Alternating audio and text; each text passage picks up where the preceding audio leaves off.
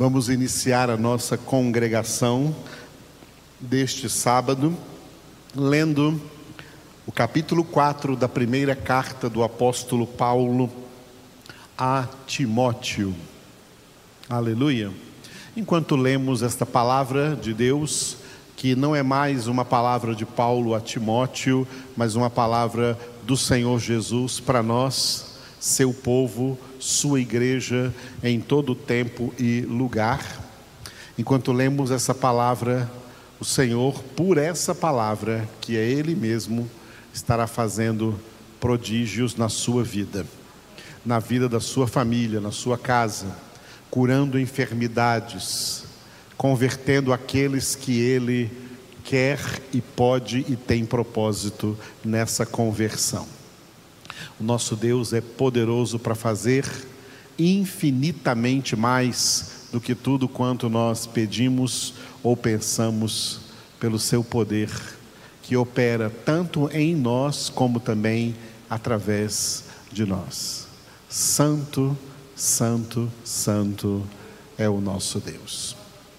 Leiamos juntos então este precioso capítulo e vamos meditar nele por alguns minutos e estar orando aqui então nessa primeira parte da nossa congregação deste sábado.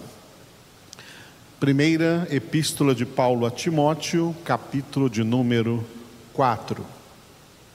Ora, o Espírito afirma expressamente que nos últimos tempos alguns apostatarão da fé por obedecerem a espíritos enganadores e a ensinos de demônios, pela hipocrisia dos que falam mentiras e que têm cauterizada a própria consciência, que proíbem o casamento e exigem abstinência de alimentos que Deus criou para serem recebidos com ações de graças pelos fiéis e por quantos conhecem plenamente a verdade. Pois tudo que Deus criou é bom e recebido com ações de graças, nada é recusável, porque pela palavra de Deus e pela oração é santificado. Expondo estas coisas aos irmãos, serás bom ministro de Cristo Jesus, alimentado com as palavras da fé e da boa doutrina que tem seguido, mas rejeita as fábulas profanas e de velhas caducas. Exercita-te pessoalmente na piedade, pois o exercício físico para pouco é proveitoso, mas a piedade para tudo é proveitosa, porque tem a promessa da vida que agora é e da que há de ser. Fiel é esta palavra e digna de inteira aceitação.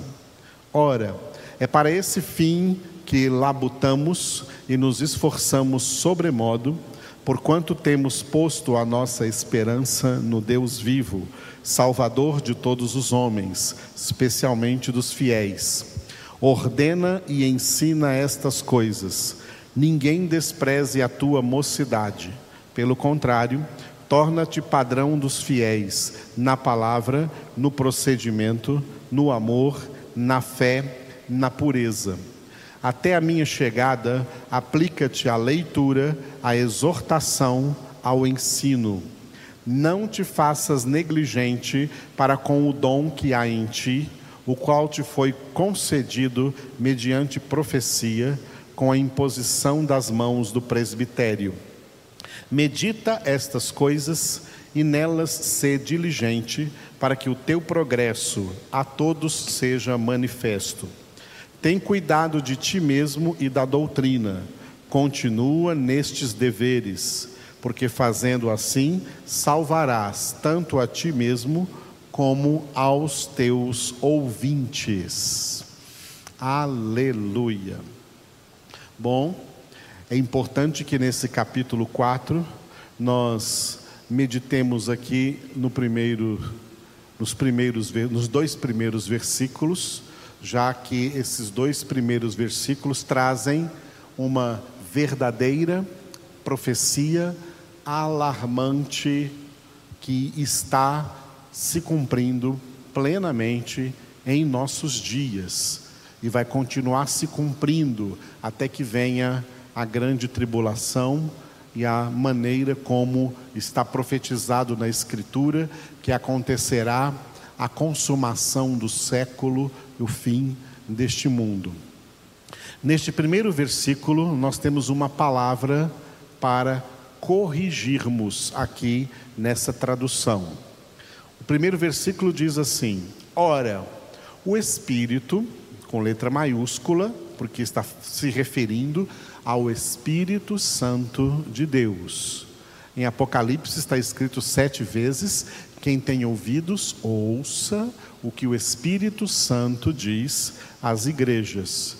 E uma das coisas que o Espírito Santo está dizendo às igrejas, para quem tem ouvidos para ouvir, é essa daqui, de 1 Timóteo 4:1.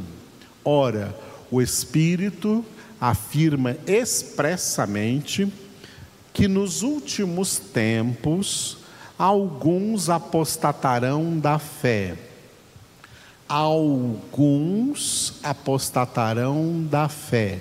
Nós precisamos corrigir essa palavra alguns. Alguns é um pronome indefinido.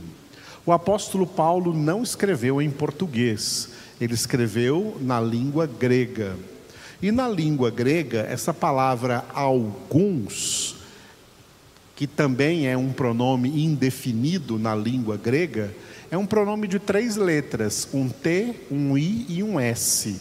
Tis. Tis. Só que, quando nós lemos este pronome indefinido na nossa língua, na língua portuguesa, nós temos a impressão de que ele se refere a poucas pessoas, a um pequeno grupo de pessoas. Porque é essa a conotação que a nossa língua portuguesa dá para esse pronome indefinido. Algum, alguma, alguns, algumas. Em geral, na língua portuguesa, quando você ouve a palavra alguns, você quer dizer poucos. Isso soa para nós em português como poucos. Mas na língua grega, a língua original em que o apóstolo Paulo escreveu essa carta, este pronome indefinido não tem esse significado de poucos, de alguns sendo poucos. Muito pelo contrário. Na língua grega, o significado deste pronome indefinido é muitos ou vários. Muitas pessoas ou várias pessoas nos últimos tempos apostatarão da fé. Este ensinamento gramatical aqui, ele é muito importante, porque quando nós lemos na língua portuguesa que alguns apostatarão da fé, liga uma chavezinha aqui na nossa cabeça de língua portuguesa, dizendo assim: "Ah, preocupa não, é só alguns". A gente fica achando que é pouca gente. Não.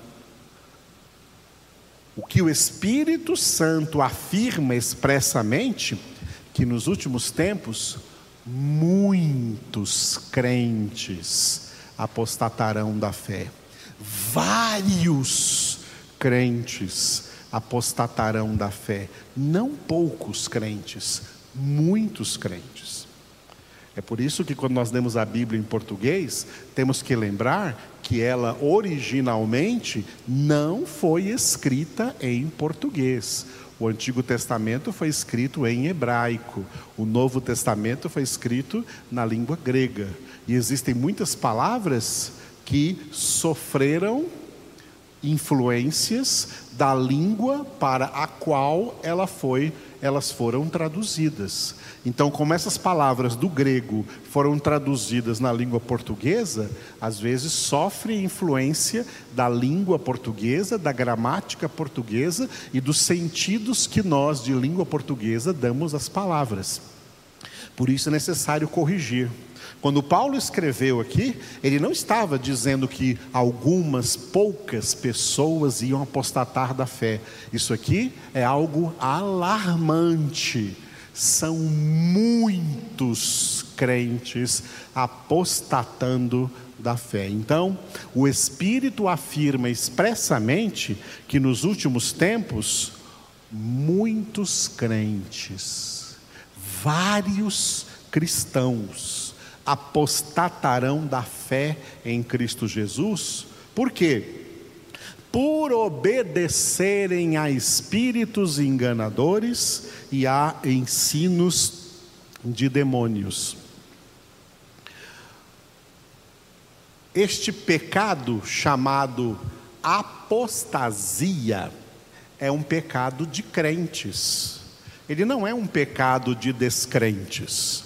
O pecado dos descrentes é o pecado de Adão, é o pecado original, é o pecado mediante o qual a condenação pesa sobre eles e eles jazem no maligno.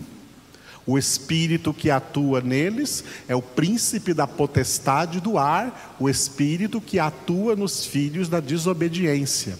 Não tem como um ímpio cometer apostasia, não tem como um descrente cometer apostasia, porque esse é um pecado de crentes, não é um pecado de descrentes. Paulo está falando aqui então dos crentes. Muitos crentes apostatarão da fé nesses últimos tempos, especialmente nesses tempos que nós estamos vivendo, que precedem o que vem aí pela frente, a grande tribulação e a consumação do século e o fim desse mundo. Muitos crentes cometerão apostasia. O que é apostasia? Apostasia é uma outra palavra grega, é uma palavra totalmente grega e que não foi devidamente traduzida para o português, e por isso que na língua português se fala apostasia, ou se usa o verbo, como Paulo usou aqui, como está escrito aqui em português, o verbo apostatar. O que isso significa? Apostasia é uma palavra grega que traduzida para o português significa divórcio. Apostatar é divorciar-se. A gente sabe disso de casais que se divorciaram. Mas em relação à fé, significa pessoas que foram feitos filhos de Deus, passaram por uma genuína conversão, foram convertidos e, tendo se tornado filhos de Deus, se tornaram também a igreja de Cristo Jesus que é, na nova aliança, a esposa do Cordeiro. E esses crentes estão se divorciando de Jesus Cristo. É uma igreja aí, uma igreja evangélica, que está se divorciando de Cristo Jesus, se separando de Cristo Jesus, se separando do verdadeiro Evangelho, se separando, se divorciando da palavra de Deus, e quem se divorcia de Jesus perde a salvação. Apostasia é um pecado de perda de salvação. É um pecado acerca do qual não existe perdão, não existe volta, não existe mais arrependimento, não existe mais solução. Essas pessoas decaem da fé, decaem da graça e voltam definitivamente para o império das trevas e não há mais salvação para elas mesmo que chorem, como está escrito em Hebreus capítulo 12, que fez Esaú, que procurou lugar de arrependimento, mas não encontrou, mesmo que tivesse buscado isso com lágrimas, porque o pecado dele foi também semelhante a esse pecado de apostasia. O pecado do rei Saul, o primeiro rei de Israel, também foi um pecado de apostasia. E mediante aquele pecado, o Espírito Santo saiu dele e Deus mandou demônios possuírem, e dali em diante Saul foi um rei possesso pelo diabo até o fim da sua vida, porque ele apostatou, ele cometeu a apostasia. A apostasia equivale ao pecado contra o Espírito Santo, a blasfêmia contra o Espírito Santo, que significa apagar o Espírito Santo. Paulo disse primeiro em Efésios capítulo 4, 30, não entristeçais o Espírito. Mas ele foi mais sério em 1 Tessalonicenses 5, quando ele disse: Não apagueis o espírito, porque apagar o espírito significa apostasia. O Espírito Santo veio habitar em nós para sempre. Se ele chegar a sair de um crente, ele não volta nunca mais. Aí se constitui a perda da salvação. Existem dois tipos de apostasia. Dois tipos de apostasia. Essa apostasia que o apóstolo Paulo cita aqui em 1 Timóteo capítulo 4 é a apostasia intelectual. O que é apostasia intelectual? Intelectual vem aqui de intelecto. Tá? Essa apostasia que Paulo cita aqui, que vai atingir a maioria dos crentes, essa apostasia, ela vai acontecer pela falta de conhecimento bíblico, falta de conhecimento do Evangelho, falta de conhecimento da palavra de Deus. Os crentes que não se aprofundam na palavra de Deus, é a maioria deles, que não tem o seu prazer na palavra do Senhor para meditar nela de dia e de noite, esses crentes são facilmente enganados pelos hereges, pelos que pregam mentiras. E eles acabam acreditando nessas mentiras. A salvação é para quem crê na verdade. Quem crê na mentira essa fé é falsa, essa fé não salva. É isso que Paulo disse aqui quando ele falou que muitos apostatarão da fé por obedecerem a espíritos enganadores e a ensinos de demônios. Heresias são ensinos de demônios. E os hereges são pregadores enganadores que estão enganando os crentes e eles estão caindo nessa mentira, estão recebendo essa mentira como se fosse verdade e já estão apostatando e já existe em nossos dias crentes que já apostataram, já perderam a fé verdadeira, a fé que eles têm agora é falsa perderam a palavra, eles creem agora numa doutrina falsa e já perderam o Espírito Santo, porque o Espírito Santo já saiu deles e estão sendo possuídos por demônios. Isso é muito sério. Essa apostasia se chama apostasia intelectual. Mas tem uma outra apostasia que é a apostasia moral. Qual é a apostasia moral? A apostasia moral é aquela que foi escrita pelo autor da carta aos Hebreus. Eu peço que você veja comigo aí, Hebreus, capítulo 6, do versículo 4 até o versículo 6. Hebreus, capítulo, Hebreus, capítulo 6, do 4 ao 6. Olha como ele começa no versículo 4 Preste atenção no versículo 4, na palavra impossível, que vai ser repetida também no versículo 6. A palavra impossível.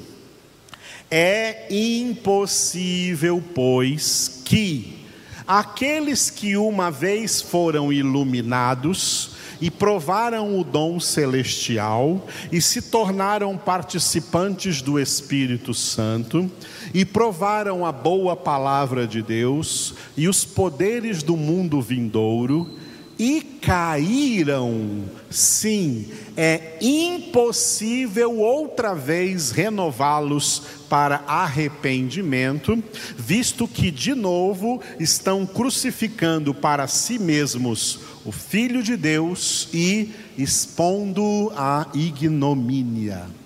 Essa apostasia citada aqui em Hebreus 6 é apostasia moral. É diferente da apostasia intelectual lá de 1 Timóteo 4:1. Tem muitos crentes que caem pela apostasia intelectual. Qual é a apostasia intelectual? Recordando? Crentes sem formação bíblica intelectualmente falando, crentes que não têm a mente formada na palavra, terão as suas mentes deformadas pelas heresias e vão apostatar da fé e perder a salvação. Esses crentes citados aqui em Hebreus 6, não são crentes ignorantes, são crentes que conhecem Bíblia, são crentes que conhecem a palavra, eles não caem pela heresia, eles caem pela imoralidade. Satanás não consegue derrubá-los pelas heresias, porque eles conhecem muito bem a palavra, mas consegue derrubá-los na imoralidade, no pecado de imoralidade. Olha só cinco coisas que, essas, que esses crentes têm. Cinco coisas, começando do versículo 4. Olha, é impossível que aqueles que, primeira, uma vez foram iluminados, o que significa que foram iluminados? Que eles foram libertos do império das trevas, eles foram convertidos, iluminados aí é convertidos, foram tirados por Deus das trevas para a luz. Segunda coisa, provaram o dom celestial. O dom celestial aqui é Jesus Cristo a dádiva de Deus, o dom de Deus, o presente de Deus para nós, a graça da salvação em Jesus Cristo. Eles experimentaram. Terceiro, se tornaram participantes do Espírito Santo. Receberam, além de receber Jesus, receberam também o Espírito Santo, foram batizados com o Espírito Santo. Versículo 5, número 4, ó provaram a boa palavra de Deus. Não são crentes ignorantes, são crentes que provaram a boa palavra de Deus, conheceram a palavra de Deus, eles não caem em heresia, mas pode cair na imoralidade, cuidado. E quinto, provaram também os poderes do mundo vindouro, ficaram sabendo da vinda de Jesus, ficaram sabendo da ressurreição dos santos, ficaram sabendo do arrebatamento, ficaram sabendo da grande tribulação, do reino milenar de Cristo, que Jesus vai voltar. Ficaram sabendo que Deus tem uma casa preparada para os seus filhos na glória, isso é experimentar os poderes do mundo vindouro. Esses crentes aqui são crentes esclarecidos, e que apesar de serem esclarecidos, caíram na apostasia. Essa apostasia aqui não é intelectual, é apostasia moral. A maioria dos crentes estão caindo na apostasia intelectual porque estão recebendo heresias pouquíssimos crentes caem na apostasia, crentes que têm conhecimento da palavra, pouquíssimos deles caem na apostasia moral. Mas existem aqueles que caem. E isso acontece, essa apostasia acontece com muitos. Está profetizado pelo Espírito de Deus, 1 Timóteo 4:1. Muitos apostatarão da fé. E sabe qual é a resposta final para isso, para resolver esse problema? É essa aqui, ó. Mateus 22, 14. Jesus disse que, referindo-se a todos os crentes em geral, que o grupo dos crentes em geral se divide em dois: um grande grupo de muitos chamados e um pequeno grupo de poucos escolhidos. Todos. Isso é alarmante, mas todos os muitos chamados apostatarão da fé. Apostatarão de Cristo, apostatarão do Evangelho, apostatarão da verdadeira palavra de Deus, se entregando a essas heresias que estão enxovalhando as igrejas cristãs nos últimos 40 anos. Vamos orar por essa igreja de Cristo Jesus. Quem está aqui, fique de pé e ore comigo. Senhor, nós te louvamos por essa palavra tão impactante, tão séria que nós ouvimos hoje aqui, meditando no capítulo 4 de 1 Timóteo, primeiro versículo.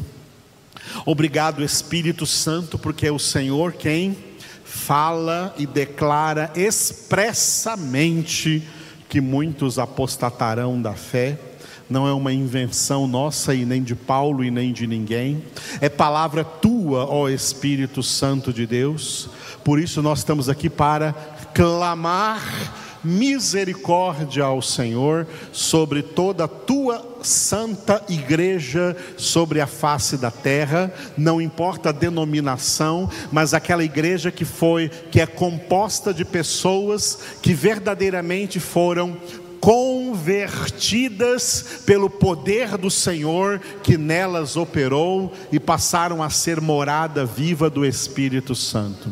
Obrigado, Jesus, porque nós temos essa promessa de que as portas do inferno não prevalecerão contra a tua igreja, porque tu mesmo é quem a edificas sobre essa palavra. Toca, Senhor, nos crentes de hoje e traz para eles um verdadeiro avivamento na palavra, um retorno à palavra, que tenham o seu prazer na palavra do Senhor e nela meditem de dia e de noite. É o que nós clamamos em nome de Jesus. Amém.